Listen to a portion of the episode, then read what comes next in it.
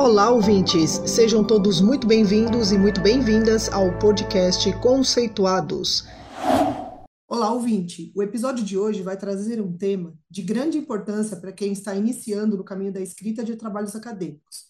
Se, assim como eu, você se interessa por esse assunto, fica ligado no bate-papo de hoje. Sem muita demora, eu sou a Marília e neste episódio eu vou falar com o professor Paulo Correia que vai compartilhar um pouco como que se dá o processo de elaboração de um artigo científico. Esse episódio promete, hein? Mas antes, se você está acompanhando esse episódio pelo YouTube, já deixa um like para dar aquele incentivo e fazer com que a gente alcance mais pessoas interessadas nesse assunto. E se você estiver em qualquer outra plataforma, já segue a gente para não perder nada do que estamos produzindo e já produzimos até aqui. Professor, agradeço muito em nome de toda a equipe do Conceituados pelo seu aceite e disponibilidade em compartilhar não só comigo, mas com os nossos ouvintes aqui do podcast. E eu vou aproveitar, vou quebrar um pouquinho esse protocolo que eu sempre faço. Vou pedir para que você fale muito brevemente da sua experiência como pesquisador dentro da USP. Olá, Marília, pessoal do Conceituados, os nossos ouvintes. É um prazer estar aqui de volta e compartilhar com todos vocês um pouco da minha experiência como pesquisador da Universidade de São Paulo. Mas, Marília, brevemente vai ser difícil, porque eu sou professor da USP desde 2005, contando a minha etapa como docente. Antes de 2005,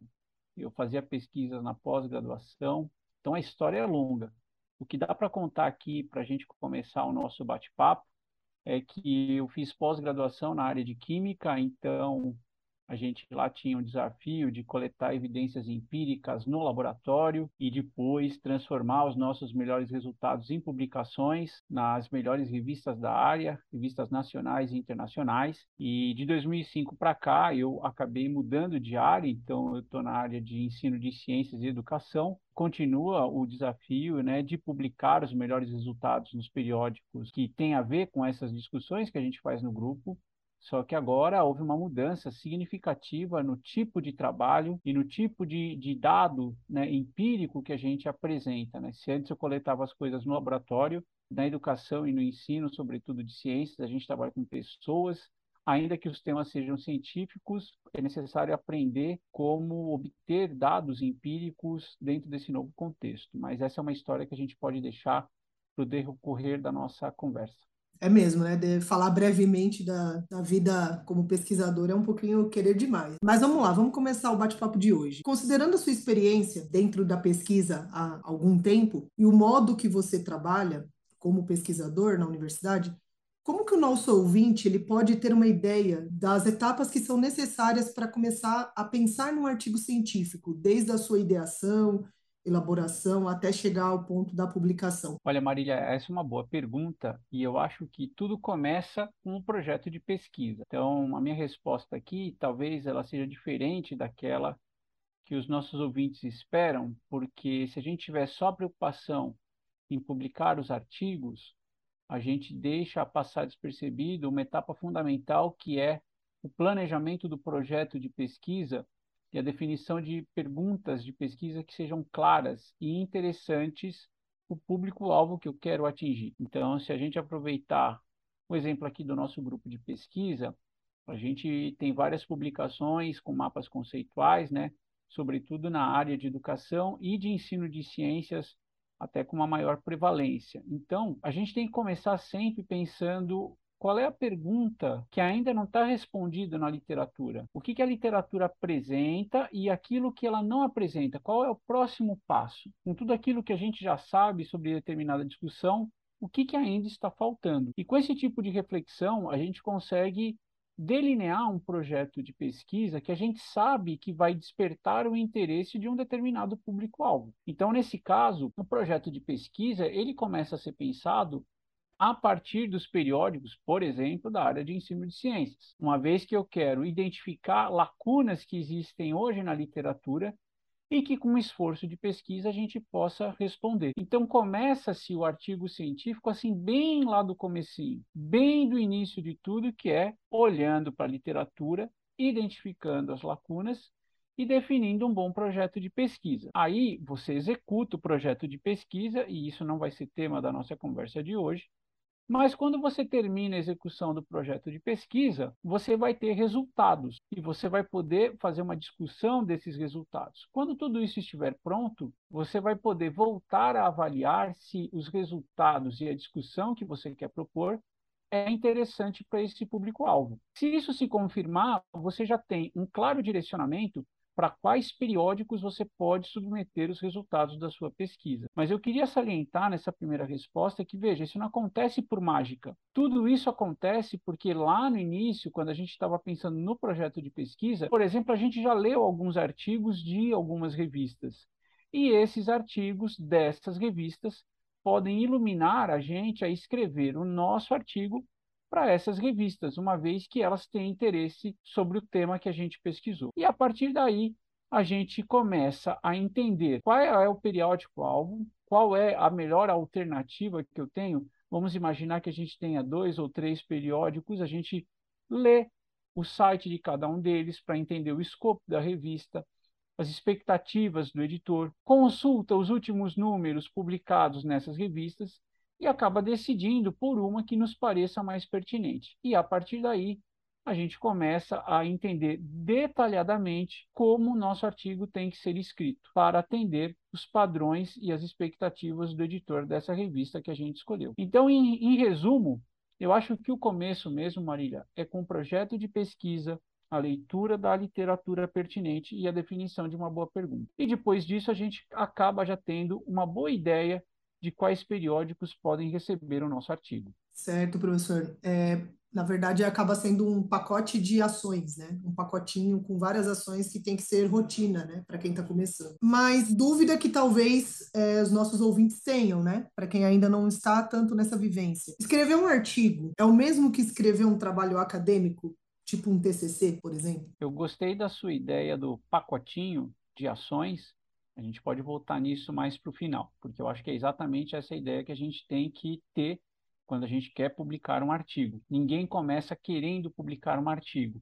Geralmente, os pesquisadores começam querendo responder a uma determinada pergunta. Mas agora, pensando nessa pergunta que você me fez, escrever um artigo não é a mesma coisa que escrever um TCC, ou uma dissertação, ou uma tese. Então, se a gente pensar dessa forma, a gente tem que entender o seguinte: todas essas produções escritas estão dentro de um conjunto que nos remetem a uma forma acadêmica de relatar os nossos resultados. Então, isso elas têm em comum. Seja o artigo, seja um capítulo de livro, seja uma tese de doutorado, uma dissertação de mestrado, ou mesmo um trabalho de conclusão de curso de graduação, o que, que eles têm em comum? Eles vão contar uma pesquisa, os seus resultados e as suas implicações. Agora, o artigo científico, ele tem algumas especificidades que você não precisa observar quando você escreve esses outros textos acadêmicos. Por exemplo, tem revista que vai impor a você um limite máximo de palavras ou de páginas. E isso não acontece quando você tem que produzir, por exemplo, TCC, uma dissertação de mestrado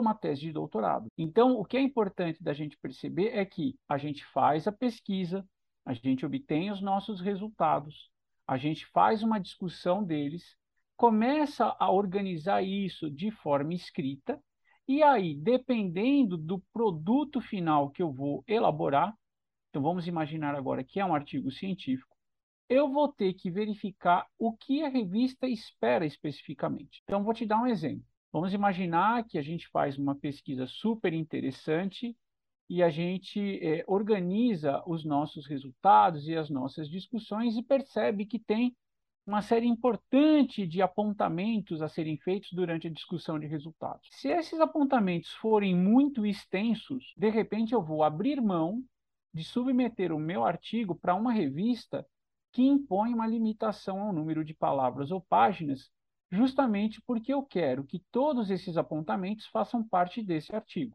Então, nesse caso, eu vou optar por um periódico que também é da área de interesse, mas que permita aos autores dos artigos submeter textos de qualquer tamanho ou com uma liberdade maior sobre o, o, tamanho final que o artigo vai ter. Por outro lado, se de repente eu tenho muito interesse em publicar numa revista específica, e vamos imaginar ainda nesse exemplo que ela me diga que o artigo tenha que ter, sei lá, no máximo 15 páginas, o exercício que eu vou ter que fazer é de cortar algumas discussões e simplificar um pouco a estrutura geral do artigo para comunicar as minhas ideias principais num espaço menor em termos de página. Então, isso, por exemplo, ilustra com muita clareza por que é diferente escrever uma dissertação, uma tese ou um TCC, onde o autor, o pesquisador, tem uma liberdade muito maior para compor o seu texto.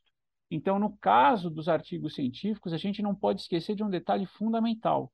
Nós estamos escrevendo para uma revista que tem um corpo editorial que observa atentamente o formato dos artigos, porque eles conhecem o desejo dos leitores da revista. Então, com isso em mente, eu tenho que dizer que escrever um artigo acaba ficando um pouco mais difícil, porque a gente não vai ter a liberdade que a gente imaginava quando a gente compara isso com a escrita de outros textos acadêmicos. É verdade, professor. São etapas aí de um processo que são, elas parecem simples, mas ao mesmo tempo são muito elaboradas, né? Muito complexas. É, mesmo que o resultado seja um artigo aparentemente sucinto, né? Mas é, às vezes é carregado de muita informação. Eu vou aproveitar isso e perguntar o seguinte: existe algum tipo de ilusão, digamos assim, por parte de quem está começando nessa vivência da escrita acadêmica, de imaginar que daria para pular, pular, etapas, queimar etapas, é, ou isso é só para iniciante, ou para quem já tem alguma experiência também, de alguma forma, já passa por isso também, ainda passa por esse tipo de situação, de que achar que, ah, não, dá para eu pular etapas que não tem problema.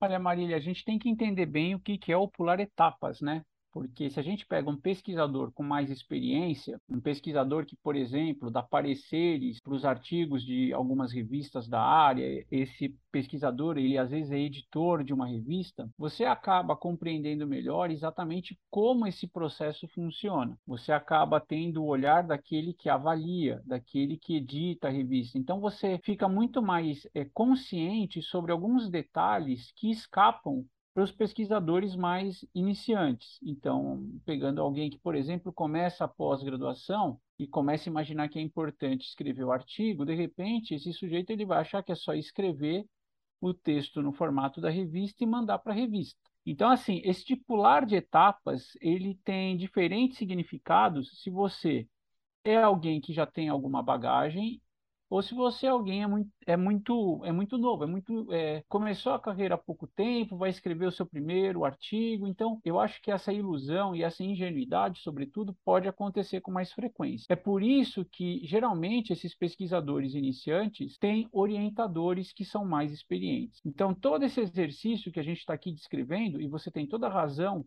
ao mencionar que isso não é fácil, mas a gente tem que lembrar que quem está começando isso na pós-graduação conta com o apoio e a colaboração de um orientador que certamente tem mais experiência. Então, ainda que isso não facilite totalmente o processo, imagine que você já vai ter uma ideia de qual é o caminho das pedras. Então, por exemplo, se você apresenta um texto no formato da revista, só que de repente o tipo de pesquisa que você fez não se enquadra dentro das expectativas do periódico, o teu orientador já pode te indicar isso. E mais do que isso, ele pode te falar isso e te indicar uma outra alternativa, um periódico que seja mais receptivo ao tipo de pesquisa que você está produzindo.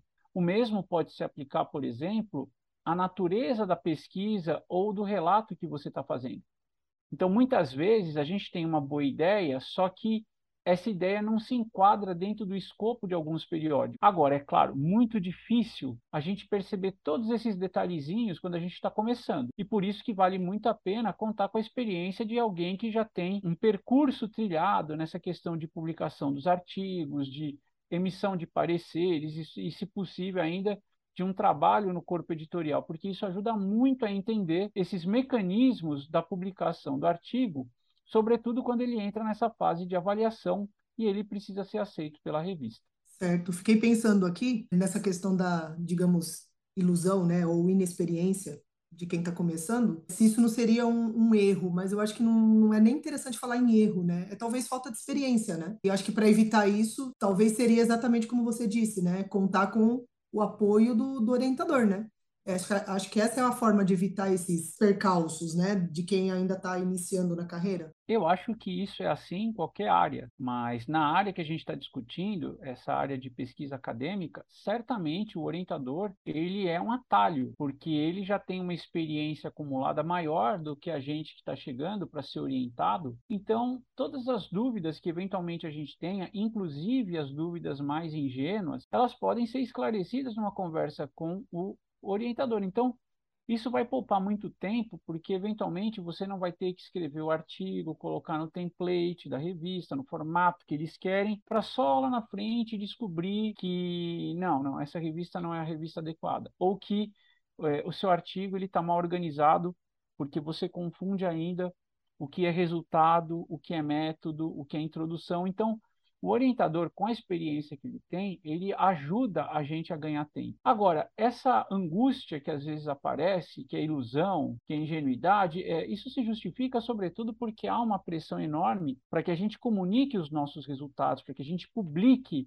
nos melhores periódicos da área. Então a gente tem que também fazer uma reflexão sobre o quanto que a gente deve se deixar pressionar por tudo isso. Eu acho que a gente tem que sempre querer comunicar os nossos melhores resultados, justamente imaginando que ele vai ser mais um artigo dentro, dentro aquele conjunto enorme de artigos que a gente tem na literatura da nossa área. Então, do mesmo jeito que eu adoro ler artigos dos meus colegas, porque eles fazem pesquisas interessantes, eu também quero dar oportunidade para que eles leiam as pesquisas que a gente está fazendo, eu juntamente com os meus alunos, porque a gente acha que também é interessante. Então, o, o fator motivador principal para querer publicar um artigo tem que ser esse desejo genuíno de compartilhar com outros pesquisadores aquilo que nós descobrimos. Então, isso também ajuda a atenuar um pouco essa pressão por publicar, publicar, publicar, que pode às vezes levar a esses erros ingênuos que você mencionou aqui durante a nossa conversa. Por exemplo, eu quero publicar um artigo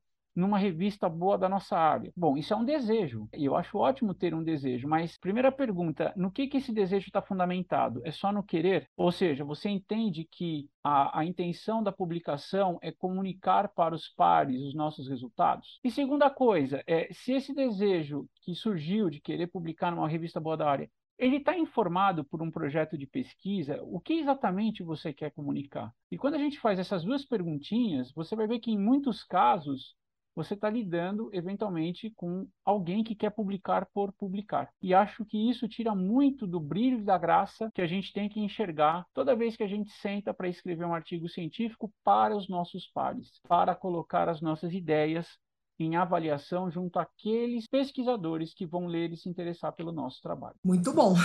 bom, professor, quais outras dicas que você pode deixar aqui para aqueles que queiram se beneficiar dessa conversa que a gente teve hoje sobre esse assunto que é tão importante e pertinente para quem está dentro da área da, da academia, né? dentro do, de pesquisa ou está iniciando? Bom, Marília, eu acho que algumas dicas né, já foram apresentadas nas respostas anteriores, então a gente poderia imaginar o seguinte: eu acho que a primeira dica é conhecer a sua área. Então, assim, você está fazendo pesquisa no ensino de ciências, você está fazendo pesquisa em química, você está fazendo pesquisa em educação, qual que é a sua área? Dentro dessa área, quais são os periódicos que mais têm a ver com seus interesses? Quais são os autores que mais têm a ver com os seus interesses? O que, que eles têm publicado recentemente. Então, veja, esse, essa primeira dica é conheça a área em que você quer comunicar os seus resultados. E isso exige uma exploração dos artigos científicos, dos periódicos, para que você se familiarize com a sua tribo acadêmica, com aquelas pessoas que você vai querer interagir na forma da troca de textos acadêmicos. Acho que outra dica importante é que depois dessa interação,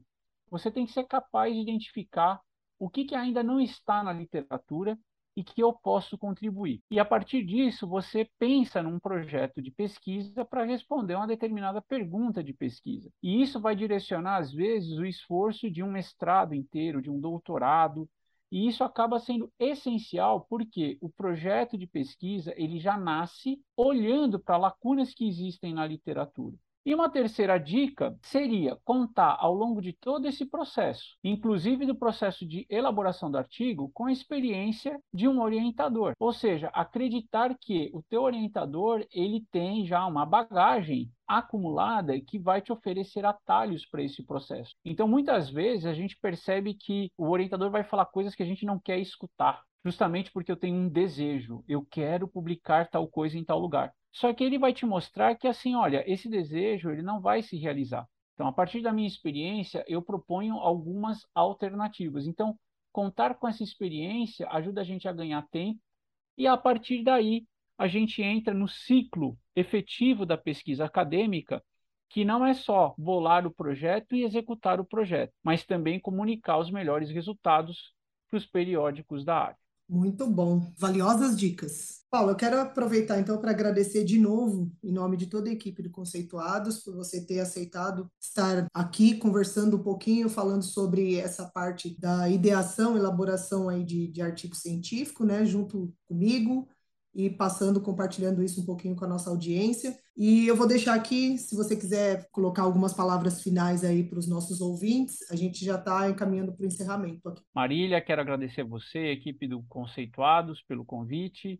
Agradecer também a atenção de todos aqueles que estão é, participando desse bate-papo e dizer que eu fico à disposição para compartilhar essa experiência que eu tenho. É sempre um prazer falar sobre tudo isso e, claro, a gente tem que conversar mais num outro episódio sobre a mudança de área e como isso tem impactos na carreira de um pesquisador. Eu tenho certeza que vai ser muito divertido contar todas as dificuldades que a gente tem que enfrentar quando, por exemplo, a gente começa a fazer pesquisa numa área e de repente se muda para uma área diferente. É isso, Marília. Muito obrigado pela sua participação aqui, fazendo as perguntas e Vamos manter contato e desdobrar tudo isso em outros episódios do Conceituados. Com certeza, pode deixar que muitos episódios virão ainda. Bom, hoje a experiência compartilhada foi do professor Paulo, amanhã pode ser a sua. Obrigada por nos acompanhar e fique ligado, ligada nos próximos episódios do nosso podcast. Temos muitos conteúdos já produzidos que podem te inspirar. Faça a sua parte, compartilhe esse episódio com aquela pessoa que também precisa conhecer esse conteúdo. Aproveite e escolha a sua plataforma preferida para ficar por dentro de tudo que a gente produz para você. Conceitue-se você também. Além do podcast, você pode encontrar informações sobre o nosso grupo de pesquisa e o conhecimento produzido no canal do YouTube, Facebook e LinkedIn Mapas Conceituais e o nosso perfil no Instagram, Conceituais Mapas. Esperamos vocês por lá.